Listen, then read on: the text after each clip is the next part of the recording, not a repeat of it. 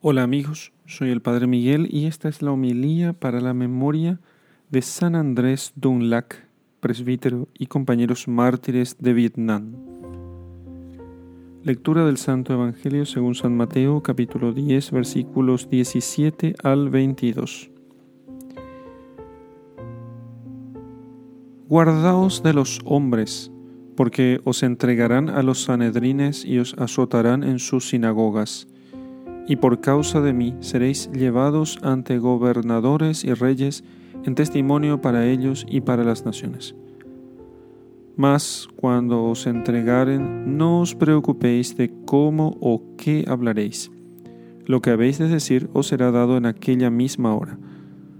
Porque no sois vosotros los que habláis, sino que el Espíritu de vuestro Padre es quien habla en vosotros y entregará a la muerte hermano a hermano y padre a hijo, y se levantarán hijos contra padres y los harán morir.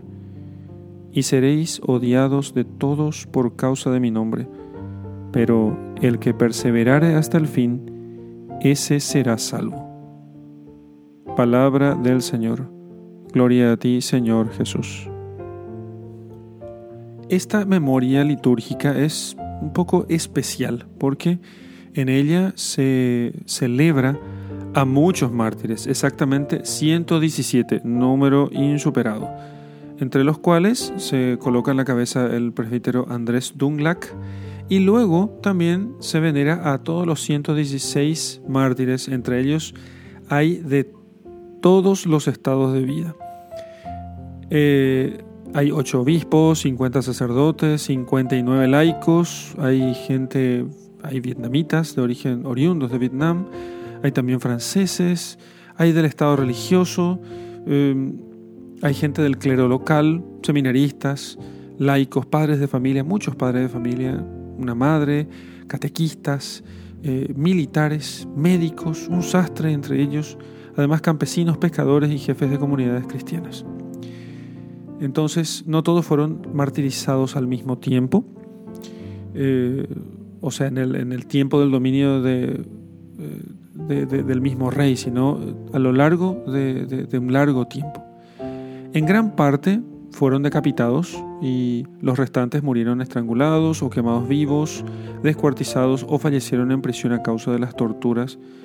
Eh, siempre estos mártires negándose a pisotear la cruz de Cristo o a admitir la falsedad de la fe cristiana. Y entre ellos, a la cabeza está eh, Andrés Dunglac, eh, que eh, fue canonizado por Juan Pablo II en 1989. Nació en la provincia de Bac Ninh, en territorio del actual Vietnam. Fue hijo de padres paganos y muy pobre, muy pobres ellos, voluntariamente eh, vendieron a Andrés eh, a un catequista. Y este catequista lo llevó a la misión, a la misión cristiana de Vintry, donde fue bautizado, educado y después de ocho años nombrado también catequista. Durante diez años, Andrés realizaba con éxito su misión y luego emprendió sus estudios teológicos y fue ordenado sacerdote en 1823. Fue párroco en diversas parroquias.